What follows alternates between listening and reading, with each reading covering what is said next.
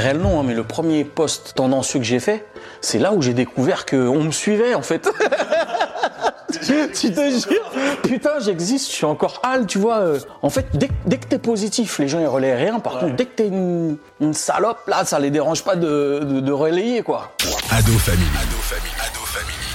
Florian reçoit les artistes qui ont fait l'histoire du RB. Salut Matt Le flow, Ah là là, Matt Houston, l'ancien le vieux machin. Matt, bien sûr que tout le monde connaît.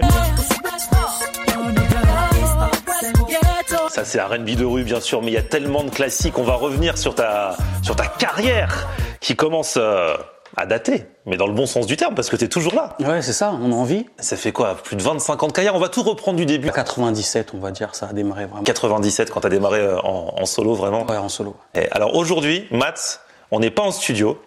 Tu m'as fait venir chez toi Ouais. parce que t'as dit, moi je vais plus à Paris. Mais c'est pas que Paris, j'aime pas les villes tout court. C'est vrai Ouais. Parce que là, on peut dire, t'es en Seine-et-Marne, t'es à la campagne. Ouais, Ça fait longtemps que t'habites là, ça fait plus de 20 ans. ouais, 20 ans, ouais. Et du coup, t'es bien là. T'as les petits. On arrive, il y a les petits oiseaux, il y a le. Non, moi je suis bien là. Puis j'avoue que moi les villes, ça m'a jamais vraiment. Donc dès que j'ai pu fuir, j'ai fui en fait. À la base, t'étais né du coup en, en Guadeloupe. Ensuite, t'es arrivé Paris. Paris 12e. T'as vécu longtemps Paris 12e. Ouais, longtemps, bah, c'est là que ma carrière, elle a. J'ai mes premiers beats, mes premiers trucs, c'était dans le 12e. Et, mais par contre, dès que j'ai pu fuir, j'ai fui. Donc je suis passé par Saint-Maurice. 94. Il y a le bois de Vincennes pas loin. Euh, Bois de Vincennes donnait juste derrière chez WAM. Ah ouais. Ça veut dire que j'avais un accès euh, pas loin pour, euh, pour aller promener les chiens, tu vois. Et ensuite, j'ai fui dans le 77, quoi. Et tu y es trop bien. Ah, moi, je suis bien là. Je suis bien, je suis. Pouvais pas partir de France parce que c'était pas l'idée. J'ai mes enfants ici, j'ai mes enfants pas loin, on va dire. Si je commence à partir, j'ai voulu partir en Espagne, faire essayer de faire des trucs, tout ça. Mais après, t'es trop loin de tes enfants, t'es trop loin de, de tout le monde, donc ça a pas de sens en fait.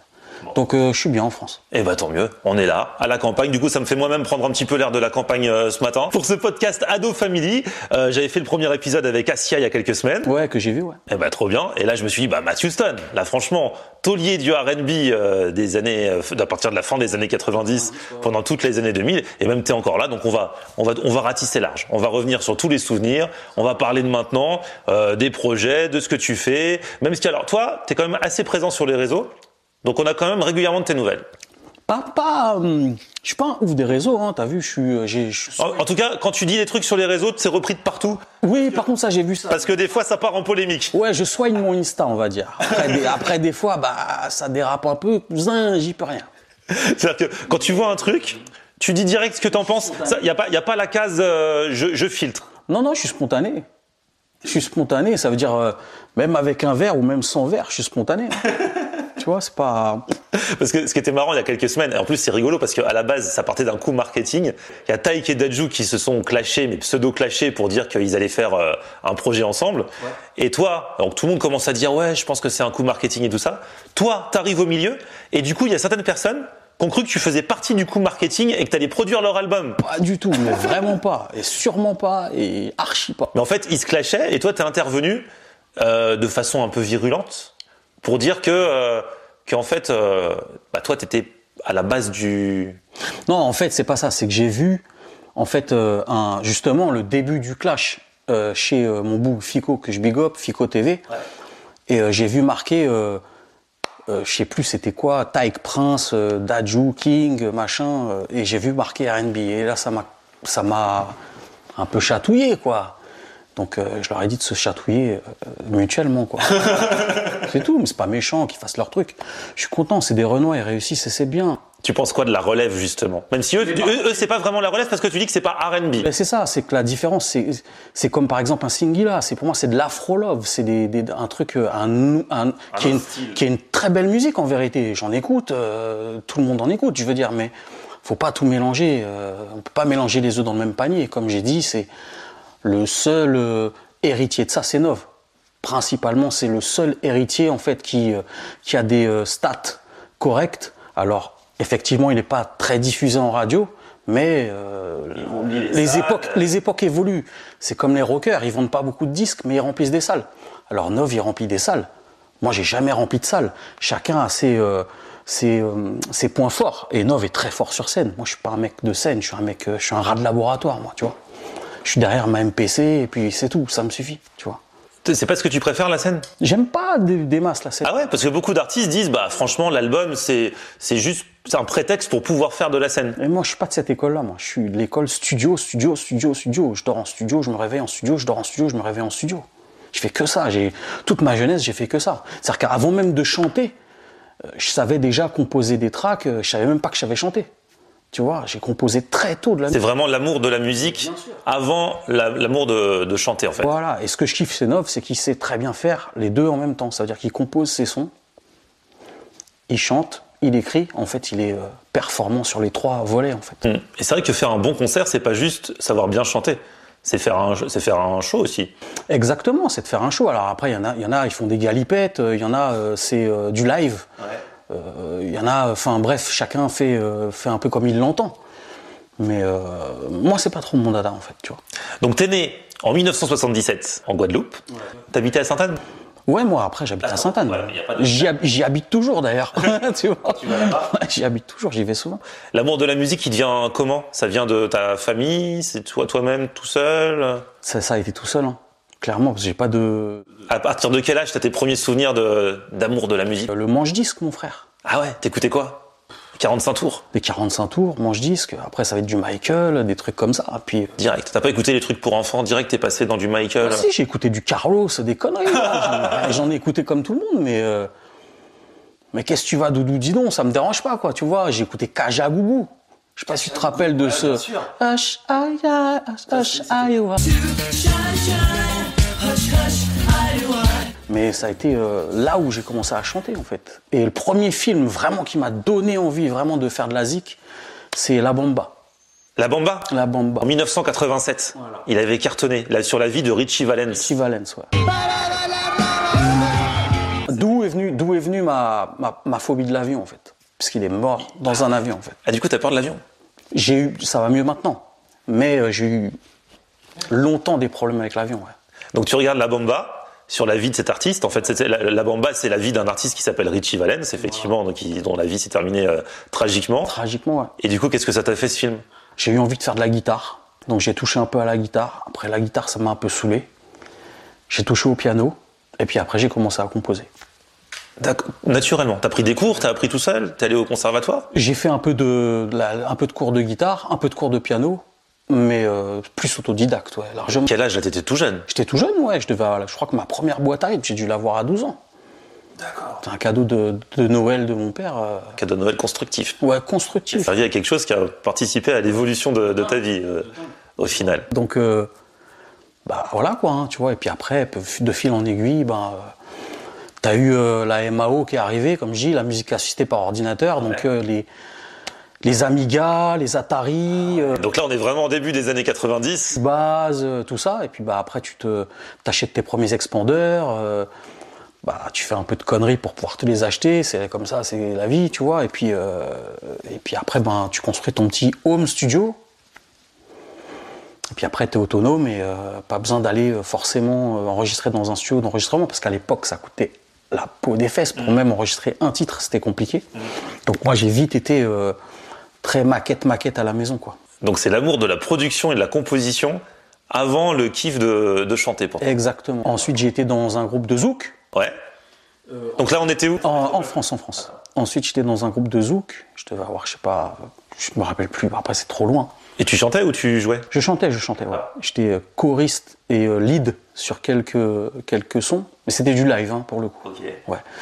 Et ensuite, euh, j'étais dans ATK, ATK qui est un groupe de rap. Euh, ouais, tu rappais au début. Hein. Et je rappais, j'ai rappé avec ATK, donc j'ai commencé à rapper, tout ça, machin. Et puis ensuite, euh, je me suis mis en solo. Et à quel moment tu t'es aperçu que tu savais bien chanter et que tu avais une identité vocale? Ça va être à l'époque de ATK, parce que j'avais un groupe. Tu sais, ATK, c'est plusieurs groupes. Ouais. Et j'avais un groupe avec Oskill, donc Ben, mon, mon, mon, et moi je faisais beaucoup de refrains. J'ai commencé à faire des refrains, parce que comme j'ai fait du zouk, bah, j'ai su que j'avais chanté euh, pour vrai, tu vois ce que je veux dire et je me suis mis pareil euh, dans ATK, enfin pas dans ATK, mais dans mon groupe, à faire de refrains. Ensuite, on, a quitté ATK et ensuite Matt, il est, il est, il est arrivé solo quoi. D'accord, ok. C'est une longue histoire. Bah ouais, c'est une longue histoire. Tu couperas, tu comprends au montage. Je coupe rien du tout. Là, je garde tout. Mais non, mais c'est super intéressant. J'aime bien aller à la base comme ça, à savoir. Et tu vois, c'est super intéressant. Et le fait que tu me dises que tu préfères, par exemple, être en studio que faire de la scène, ça, c'est un discours qu'on n'entend pas souvent de la part d'artistes. Et je trouve ça super intéressant parce que c'est ta vision et c'est ton kiff à toi. Après, je dis pas que maintenant, euh, aller sur scène et euh, chanter des sons, euh, des sons qui ont 20 ans et de voir des, des, des gens, enfin le public reprendre euh, les paroles de A à Z, ça fait pas plaisir. Donc en vérité, c'est un kiff. Tu vas, euh, euh, voilà. Mais après concert d'une heure et demie, non, il y en aura pas. Il y a des artistes, ça les saoule quand ils ont fait un tube, que tout le monde leur demande tout- toujours de chanter ce tube. Toi, ça, t'a- R&B de rue, tout ça, t'en as pas marre? Bah j'ai pas qu'un tube, donc ça me va. Tu vois. C'est pas, euh, je peux faire un set de 30 minutes qu'avec des hits. Ouais, c'est clair. Donc euh, c'est cool, tu vois, mais euh, après tu peux pas. Moi, c'est, je le dis toujours, tu peux pas en avoir marre d'avoir de, de donner de l'amour à quelqu'un qui qui aime ce que tu fais. C'est ça. C'est plus facile à dire qu'à faire, mais t'as, t'as les même le mec qui a un seul tube, c'est déjà une chance de fou d'avoir un tube. Donc même si tu dois le chanter pendant 40 ans, il y a des gens qui rêveraient. Tu, tu vois tous les petits jeunes qui arrivent là, surtout qu'aujourd'hui c'est surpeuplé d'artistes avec Internet, YouTube, TikTok, nanani, nanana. T'en as tellement qui émergent que quand t'arrives à avoir un son qui arrive à, à, à prendre, c'est une fierté, mon gars. Ah ouais, encore plus maintenant avec la masse, parce qu'à la base, à l'époque, pour être connu, pour qu'un son soit connu, il fallait qu'il passe à la radio et à la télé. T'étais obligé d'être diffusé, t'avais pas le choix. Tandis que maintenant, il y en a qui arrivent à émerger. euh. Sans, sans médias, juste avec les réseaux. Du coup, tu quittes ton groupe de rap, tu veux te lancer en solo, tu veux chanter. Il y a un premier album qui sort. Comment tu fais du coup euh, pour émerger, pour réussir à sortir un premier album? Des, bah déjà des mixtapes déjà, tu vois, beaucoup de mixtapes, beaucoup de trucs comme ça, beaucoup de featuring avec avec des rappeurs aussi, euh, avec bah, que j'avais rencontrés, avec qui bah, j'étais en connexion, tu vois. Donc ça peut aller de Driver à Eben, euh, des Deneg, ça peut aller, enfin, des- des- vraiment c'était là pour le pour, pour l'instant c'était underground, donc on distribuait nos petites mixtapes à Virgin, euh, on, Bon, Virgin euh, sur les champs, hein, je te parle, tu vois. Donc on avait, euh, avec Sanders, on avait, une- on, avait des maxi qui étaient dehors déjà. Voilà. Et puis euh, la signature chez Universal. Comment ça se fait cette signature? Ils t'ont repéré via les mixtapes? Euh, ouais, ça s'est fait comme ça. Ça s'est fait comme ça. Parce que maintenant, ils regardent sur YouTube les maisons de disques ou sur TikTok. C'était le terrain là, c'était le terrain pour le coup. Le terrain et le bouche à oreille. Et donc Sanders, mon producteur, donc de Réciproque, du groupe Réciproque, Lève les bras, balance-toi. lui, voilà, donc c'est lui qui a, euh, bah, qui a euh, produit le truc avec euh, Universal. Donc c'est euh, et ensuite, bon, il y a eu une attente. L'album était déjà prêt en 97, mais il y a eu une attente parce que euh, Universal fusionnait avec Polygram à cette époque-là. Ah ouais, c'était le début des micmacs de, de labels et tout. C'était le début de l'amour. Ouais. le début de l'amour entre les maisons de disques. Et donc, euh, il était prêt en 97 et il est sorti en 99. ok, 1999. Euh, sur cet album, ah, il y a une super belle chanson que j'ai retrouvée là ce week-end en me réécoutant l'intégrale de Matt. C'était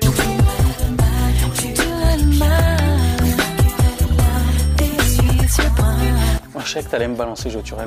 Bah, c'était un peu le, le single underground, on va dire. C'était le maxi, en fait. C'était le single underground du, euh, du projet. Et il, il était underground, mais il a quand même, euh, il a quand même fait, fait parler quoi. Il n'était pas si underground que ça. Il y a eu certaines, euh, ouais, il y a eu certaines radios qui l'ont passé. Et puis même, il, il on commençait à s'intéresser quand même, euh, via le maxi, à s'intéresser au projet. Avec ce maxi-là, j'ai pu faire quand même la première partie des, des Destiny's Child. Ouais. la première partie de, de Alfonso Hunter, la première part avec qui j'ai fait des sons après, hein, tu- de- pas Destiny Child, mais Alfonso Hunter. Donc ça m'a permis d'avoir euh, le bouche à oreille commençait vraiment à apprendre un peu. Donc ça devenait être, euh, ça commence à devenir être intéressant, ouais. Et puis sur cet album, il y avait aussi Et ça, ça a été par contre euh, le début de tout quoi. Matt et Dave Bond, 120013. Dave Bond, marseillais, qui bossait beaucoup avec euh, IAM. Toi, bah, du 12e arrondissement. Surtout Keops. Et Keops, ouais, tout à fait. Comment ça s'est passé la connexion avec Dave Bond? Comment tu l'as connu? On, on- Sanders, il a appelé Keops tout, tout simplement. En fait. Ah, Tout simplement. Tout simplement. Et euh, Dave Bond, il a répondu euh, présent illico. C'est un lover de R&B, de funk. C'est, euh, il adore le R&B, la funk. Donc, euh, euh, ils avaient, je pense même pas qu'ils avaient entendu parler de moi forcément. hein. C'est vraiment la connexion qui s'est faite. C'est naturel de naturel. Ça veut dire il n'y a pas plus naturel. Et vous vous êtes rencontrés, ça a matché direct. Comment il s'est comment il s'est fait ce son C'est un son à toi? Mon son était déjà fait. Il avait sa place dessus.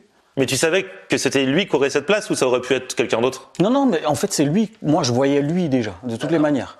C'était lui que je voyais. Et, euh, et euh, parce qu'il avait déjà fit avec Karine.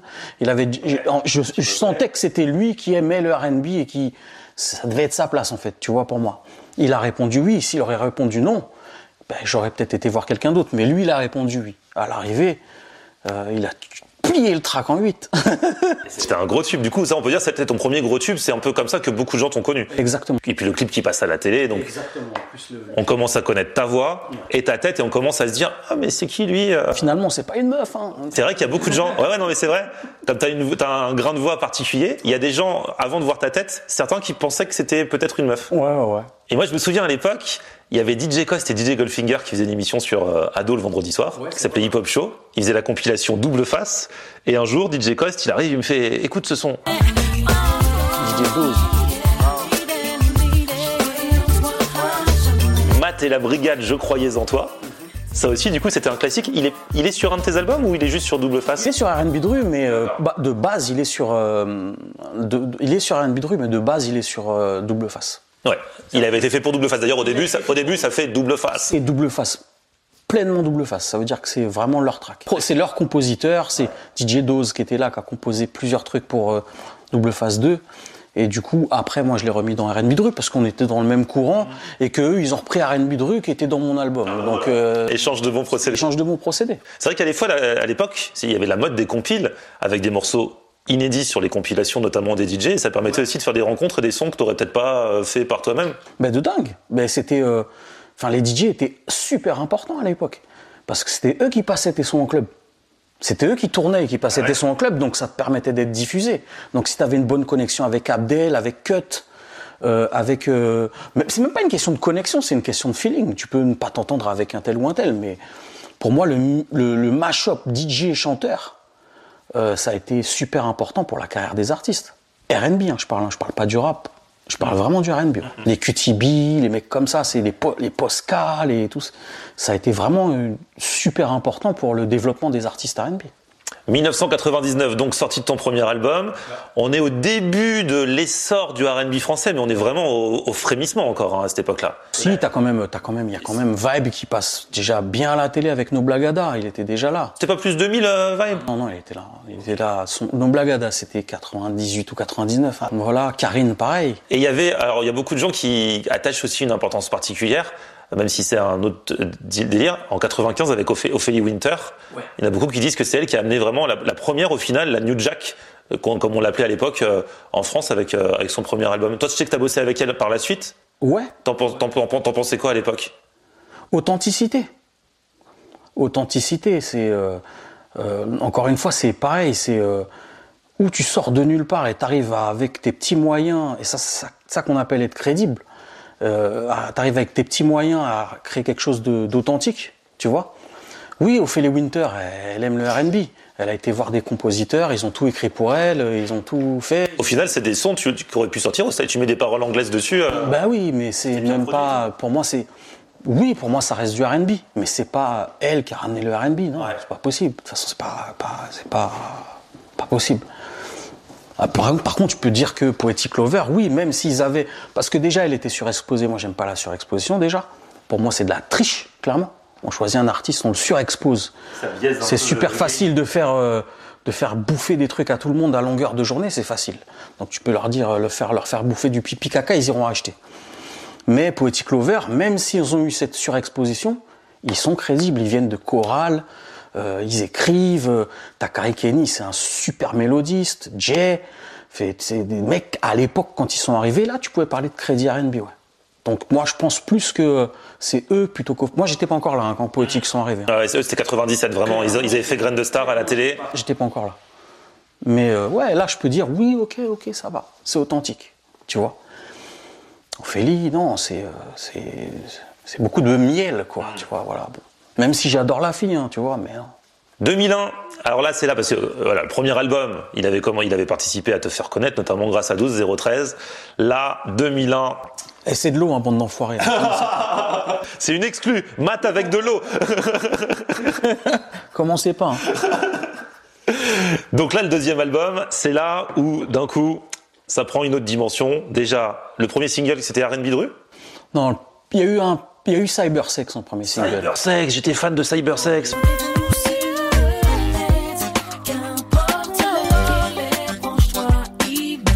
En fait, c'était même pas vrai. En fait, c'était un premier essai, hein, un peu comme Je tuerais le mal pour le maxi, tu vois. Donc ça, c'était avant la sortie de l'album que vous l'aviez sorti? C'était avant la sortie de l'album et c'était censé être le premier single de l'album. D'accord. Entre temps, j'ai plié R&B de rue et R&B de rue, il a effacé Cybersex. Mais sans, sans, sans même qu'il y ait de la diffusion. hein. Ça veut dire que dans mon équipe, euh, on était sur Cybersex, on le marketait déjà, il passait déjà en radio, et on a complètement arrêté de diffuser Cybersex en radio parce qu'on avait R&B de rue en fait. R&B de rue, je l'ai composé euh, peu. L'album n'était pas fini d'ailleurs, tu vois, je l'ai composé là en même temps que l'album se finissait en fait. Et quand on a eu R&B de rue, c'était sûr que c'était celui-là en fait qui liait euh, la street et le love, et c'était le parfait combo. C'est vrai que c'est un peu, on peut dire que c'est un peu un morceau de carte de visite pour toi. C'est comme tu dis, street, R&B. Ça, me représente parfaitement. Les gens qui avaient l'image que du R&B lover euh, boys to men, ils disaient le R&B c'était pas que ça. Après la rue, c'est pas le fait que c'est pas simplement le fait d'aller en prison ou, euh, ou de vendre du shit quoi. Tu vois, la rue c'est aussi euh, un état d'esprit. Enfin, euh, aller dans des quartiers, partager des trucs, euh, partager de la musique avec euh, avec euh, euh, avec des mecs de telle cité ou telle cité. euh, euh, Enfin, pour moi c'est ça la rue, c'est euh, euh, voir des mecs taguer, euh, taguer un peu aussi, voir des mecs euh, faire danser, danser. Pour moi c'est ça la rue, c'est pas euh, c'est pas être là. euh, euh, moi, je suis pas un voyou, je suis pas fait de prison, euh, tu vois. Je suis pas là-dedans, en fait, tu vois. Mais euh, j'ai toujours eu mes pieds sur le bitume. Et j'ai toujours partagé euh, ma musique avec euh, des rappeurs, des mecs comme ça, qui étaient sûrement même plus dangereux que moi, mais avec qui on pouvait bien s'entendre et créer des, des belles, euh, des, be- des belles zik. Donc ça a donné R&B de rue. Quand je commençais à voir que on nous appelait New Jack, on nous appelait un tel, et on dénigrait le R&B quand il est arrivé, j'ai dit non, les gars, stop on écoute les mêmes choses. Si vous vous écoutez des trucs en cachette, c'est vous qui voulez les écouter en cachette. Moi, j'écoute du Peura, avoue que t'écoutes du R&B, puisqu'on s'est croisés, tu me l'as dit. on s'est croisés, tu me l'as dit, cousin. Donc, euh, c'est- eh ben, le titre, il est né comme ça. Et alors, euh, déjà, le thème était euh, au top, et puis la production était quand même super particulière. Comment ça s'est passé? Tu t'es posé Parce que c'est quand même euh, bah, le, dé- le début, c'est juste quelques notes comme ça, et c'est ce qui reste pendant tout le pendant tout le pendant toute la chanson. Comment ça s'est passé Tu t'es posé, t'as dit, je vais faire tin tin tin tin tin tin. Ah, je vais te dire ce que j'ai fait. J'ai écouté Style Dre, qui faisait... Dre. Tin, tin, tin, tin, tin, tin, tin, tin, tin, tin, tin, tin, tin.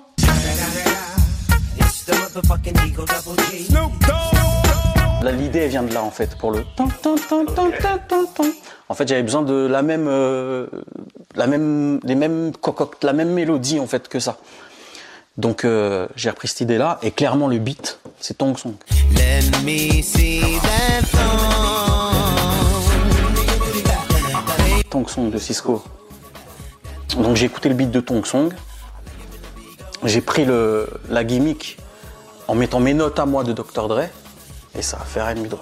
Et quel tube, franchement. Et du coup, même en le faisant, tu pensais pas que ça serait euh, vraiment ton morceau carte de visite Pas du tout non, on savait pas, euh, on savait pas. Souvent, les artistes le savent pas. C'est ce qu'on appelle un single zéro un peu nous. On appelait ça comme ça à l'époque. Ça veut dire euh, tu balances un truc, tu sais qu'il est lourd mais tu sais pas s'il va plaire.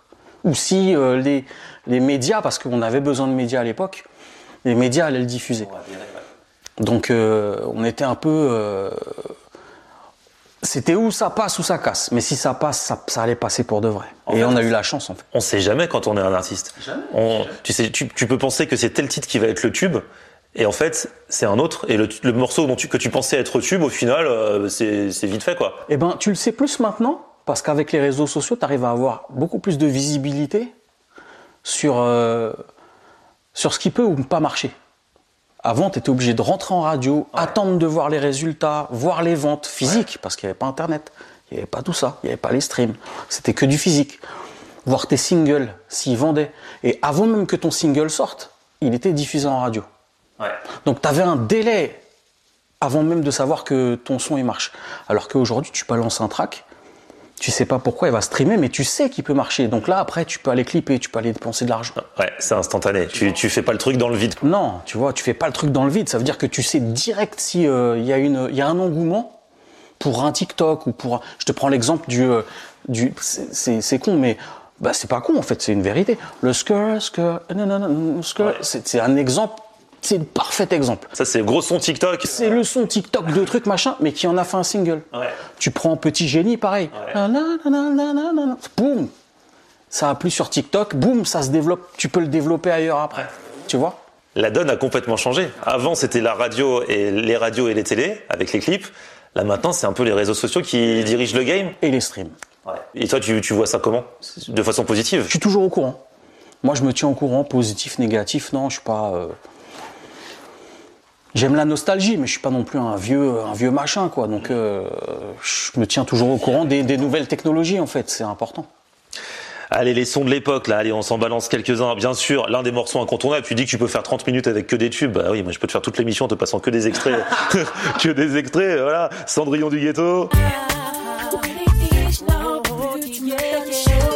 Ça, c'était avec Lord Co-City. T'as fait beaucoup de, beaucoup de duos, beaucoup de featuring, en fait, à l'époque, hein. T'appelais les gens que t'aimais bien ou que tu voyais bien sur, euh, sur... Cos, Cos, c'était les Antilles, donc euh, là, par, par contre, c'est passé plus par nous, puisque je connaissais Lionel, enfin, je connaissais Lionel, euh, et puis là, à l'époque, il était avec Tommy euh, et Franck, donc on a eu, euh, on a eu, euh, voilà, je les check, et puis euh, c'était pas la première fois que je le checkais d'ailleurs, mais bon, après, on a fait aussi un son sur son album, donc on a collaboré plusieurs fois avec Cos. D'accord. T'aimes bien, euh, t'aimes bien les collabs? T'aimes bien être pas tout seul sur un morceau? J'adore, moi. La mixité dans le, dans le truc, euh, c'est, c'est, c'est, c'est, c'est très Quinry. Et moi, j'avoue, moi, je suis très influencé Quinry. Donc, euh, bien sûr que j'adore les feats. Ça apporte euh, une autre dimension. Il y avait, alors c'est Hotel Motel, c'était sur l'album su- suivant? Hôtel Motel, c'était sur Champ de Bataille, ouais. C'était avec Sat. Avec ça, ouais.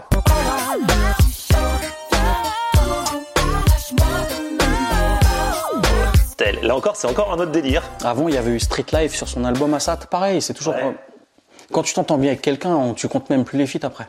Il a écrit beaucoup de. Il a écrit deux titres, trois titres pour moi sur Champ de Bataille. Donc, euh, à cette époque-là, on se voyait de ouf. Euh, maintenant, on s'écrit toujours, mais euh, bah, on a des enfants, on a des trucs, euh, on se voit pas comme avant, tu vois, mais euh, on est toujours en connexion. De tous tes plus gros tubes, du coup, parce que t'en as quand même euh, beaucoup, et tu t'es fait connaître pas juste de la niche de ceux qui aimaient le R&B, puisque c'était des hits qui passaient partout. Qu'est-ce qui a plu euh, au grand public dans tes morceaux, selon toi? Ah, plus, c'est plus à toi de me dire. Moi, je sais pas. Moi, j'arrive. Je peux pas euh, analyser mon analyser mon parcours. J'arrive pas. Moi, je peux pas. Même avec du recul. J'aurais eu que un. J'aurais single. J'aurais pu. te- dire. Mais il y en a eu beaucoup. Donc euh, même te dire avec qui j'ai le plus kiffé collaborer ou même avec les vibes étaient différentes avec tous les artistes avec lesquels j'ai collaboré. Et je pense que les, les- euh, à l'époque justement, on avait la possibilité. euh, Il n'y avait pas autotune, il n'y avait pas tout ça, donc on avait la possibilité de de faire des sons qui se ressemblent pas. Tu prends R&B de rue, tu prends Cendrillon du ghetto, tu prends Sherry Lane, tu prends Dans la peau d'un dealer, ils sont tous différents. Aussi bien de par les thèmes que par les, les compos, les mélodies, les prods. Par l'attitude que par le flow. Ouais. Là, au jour d'aujourd'hui, malheureusement, euh, beaucoup de flows se ressemblent. À l'époque, on dépendait beaucoup des maisons de disques, du coup. Si on voulait se faire connaître, si on voulait passer en radio, beaucoup de radios. Alors, radio, nous, nous on, a, on a fait connaître des artistes qui n'étaient pas encore signés en maison de disques, Qui ont signé en maison de disque après. signés par la suite. Ouais, ça c'est vrai. Mais majoritairement, c'était pas comme ça. Euh, et pourtant, il y a un moment où ça clash avec ta maison de disques à l'époque, et du coup, tu décides de prendre ton indépendance à une époque où il n'y avait pas encore. Enfin, Internet commençait à exister, mais c'était pas aussi simple d'exister par soi-même que peut-être de nos jours. Bon, Internet, c'était jeune encore. Ouais, c'était jeune. Internet, c'était jeune, ouais. On était quoi, 2006 là? Ouais, 2006, bon, c'était, ça commence, c'était MSN, quoi. Ouais, c'est ça. il y avait MySpace. Facebook était même pas là encore. On était sur du MySpace. Quand j'ai quitté la maison de disque, c'était même pas pour me dire, ouais, euh, je pars, je pars, euh, je vais faire quelque chose en indé. C'était, euh, je m'y sens, j'avais un, j'avais un chef de projet qui avait euh, 10 ans de moins que moi. Ça avait plus aucun sens, il comprenait plus rien à ce que je raconte. Donc autant partir, quoi. Tu trouves qu'ils avaient pas assez défendu euh, ton, dernier al- ton dernier album en date? Phoenix, tu parles? Ouais. Phoenix, c'est moi qui l'ai pas défendu, je l'ai donné pour partir. Ah d'accord, ok. C'est moi qui l'ai pas défendu. Il y a qu'un clip dessus, j'aurais pu en faire plein d'autres. À ce moment-là, du coup, euh, bah, tu te lances euh, en indé, et comme d'habitude, tu fais pas que, parce qu'on en, parlait tout à l'heure, c'est vrai que tu composes, tu produis, tu fais pas que des trucs pour toi. Il y, a, il y a des gens, en l'espace d'un instant, qui disent on n'entend plus trop parler de Matthew Stone, et pourtant ça allait très bien pour toi, puisque c'est en 2007 que débarque Secret Story. Et depuis, beaucoup le savent, mais euh, à l'époque, euh, on le savait pas trop. À l'époque, je le disais pas. Bah ouais, parce que du coup, le générique de Secret Story qui passait 18 fois par jour sur TF1, qui passait en prime time et tout ça, et bah c'était toi, c'était ta, ta production, ta composition. C'est ça. Et moi qui chantais et mon ex-femme. Beautiful. C'est vrai qu'il y a des refrains, c'est toi qui chantes, c'est ta voix. Quand on se concentre, quand on le sait, Ouais, quand on connaît mon grain de voix, on peut. on peut reconnaître, mais à la base, si tu l'écoutes juste comme ça, tu sais pas. Et donc les gens qui se disent, ouais, il devient quoi, Matthew Stone, le pauvre, bah, en fait, ça va trop bien pour toi parce que Bah, il a un single par année qui tourne.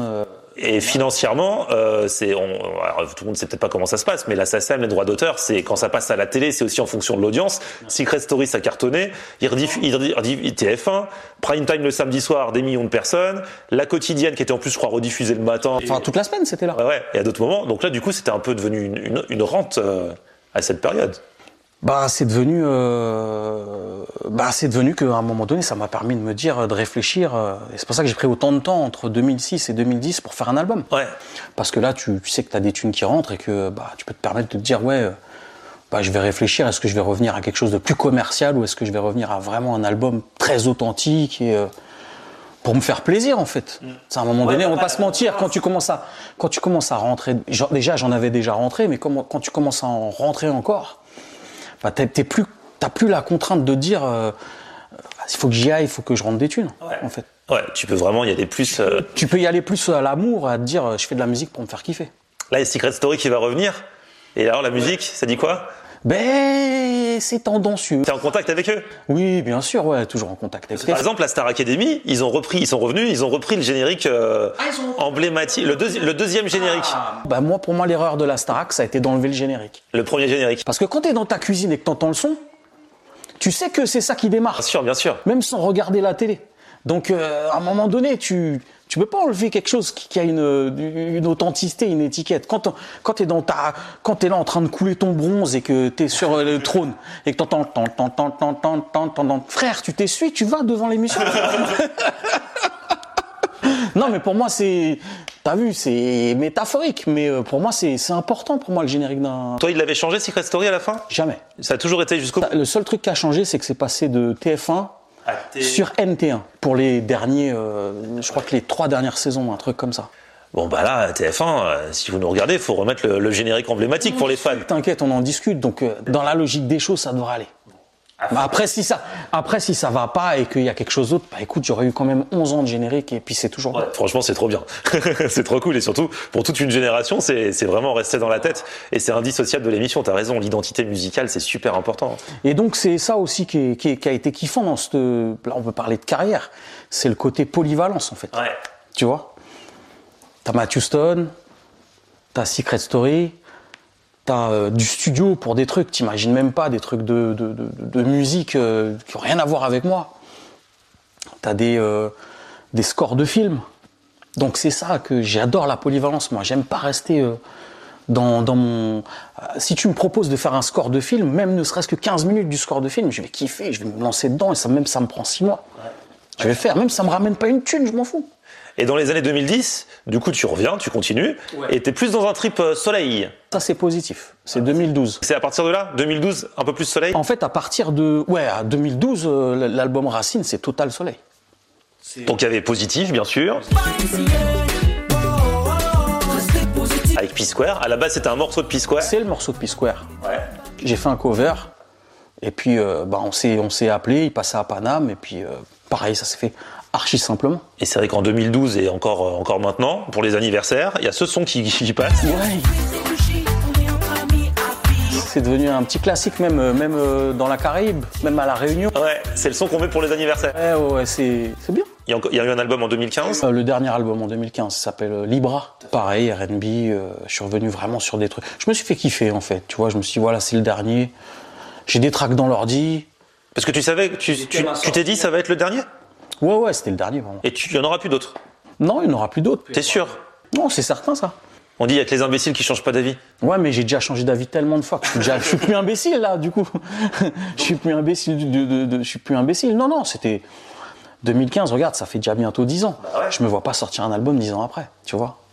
Pour dire quoi euh, R&B de chant, R&B de chant Après le R&B de rue, là il est dans le 77, c'est le R&B de chant. R&B de campagne Non, non, non, c'est, je préfère. euh, tu sais, à un moment donné, il faut savoir s'arrêter aussi. tu vois, moi je me dis, tu vois, essayer de faire, faire, faire, faire, faire tout le temps, histoire d'être là, aller là. Je vois que des gens, il y, en a- il y en a qui poussent, qui poussent, qui veulent pousser.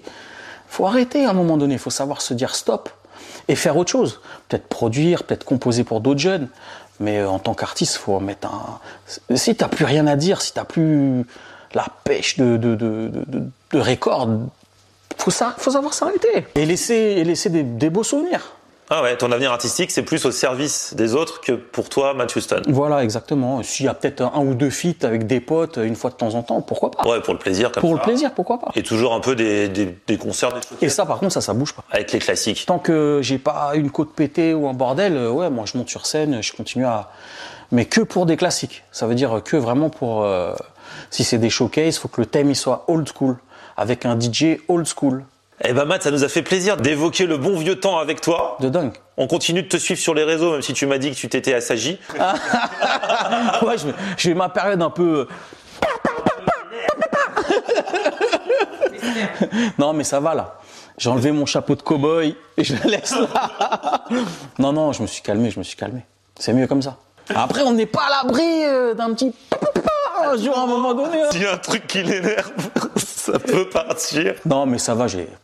Mais en plus, tu sais que quand tu le fais, même si tu dis que tu réagis pas, tu sais que ça va réagir. Tu sais que ça va être repris par tous les gens. Ils aiment bien quand ça tire à barre. à- En fait, j'ai appris ça avec euh, le premier, je tairai le nom, hein, mais le premier post tendancieux que j'ai fait. C'est là où j'ai découvert qu'on me suivait, en fait. tu te jures? Putain, j'existe, je suis encore hal, tu vois. euh, parce que. euh, Mais tu l'avais pas fait pour ça. Ben non. Tu pensais que personne n'allait. ben bien sûr, ben bien sûr. Je donne mon avis, tu vois. Même si c'est un peu virulent, parce que moi, tu sais, aux Antilles, nous, on aime bien, on a le cugna moment facile, tu vois ce que je veux dire. Mais euh, bon, voilà. Mais je pensais pas, je pensais pas. C'est là que j'ai découvert que, euh, ouais, ouais, euh, dès que tu commences à, à, euh, en fait, dès, que- dès que t'es positif, les gens ils relaient rien. Par contre, dès que t'es une, une salope, là, ça les dérange pas de, de, de relayer, quoi.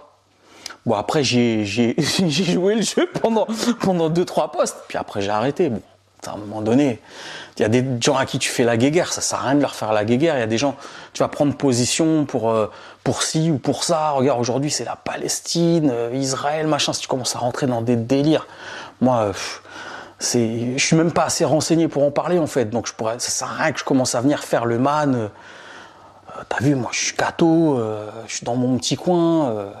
seul moment où j'entends parler de trucs, c'est sur des réseaux sociaux et mais je suis pas assez euh, même même Ukraine, Russie, je suis pas assez euh, calé là-dedans pour euh, ouais. Et puis il y en a beaucoup, je pense, qui sont pas calés du tout et qui racontent leur life et ça sert à rien, ça pollue la toile et moi je préfère dire écoutez.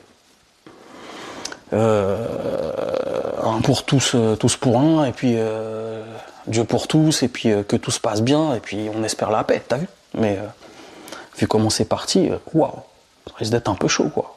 Mais bon, paix sur vous. Et pèse sur toi, Matt. Merci beaucoup. Ça nous a fait super plaisir de... que tu fasses ton retour ici sur Ado. Merci de l'accueil, merci. euh, Bah, merci pour ton accueil. C'est toi, c'est toi qui nous accueille chez toi, là, aujourd'hui. Ouais, mais c'est diffusé chez toi. Ouais, c'est vrai. Donc c'est un double, un drôle, double drôle de l'accueil. Big up, Flo. Big up, Matt. À la prochaine. Essaye. Salut. Bon. Ado Family. Ado Family. Ado Family. Florian reçoit les artistes qui ont fait l'histoire du R&B.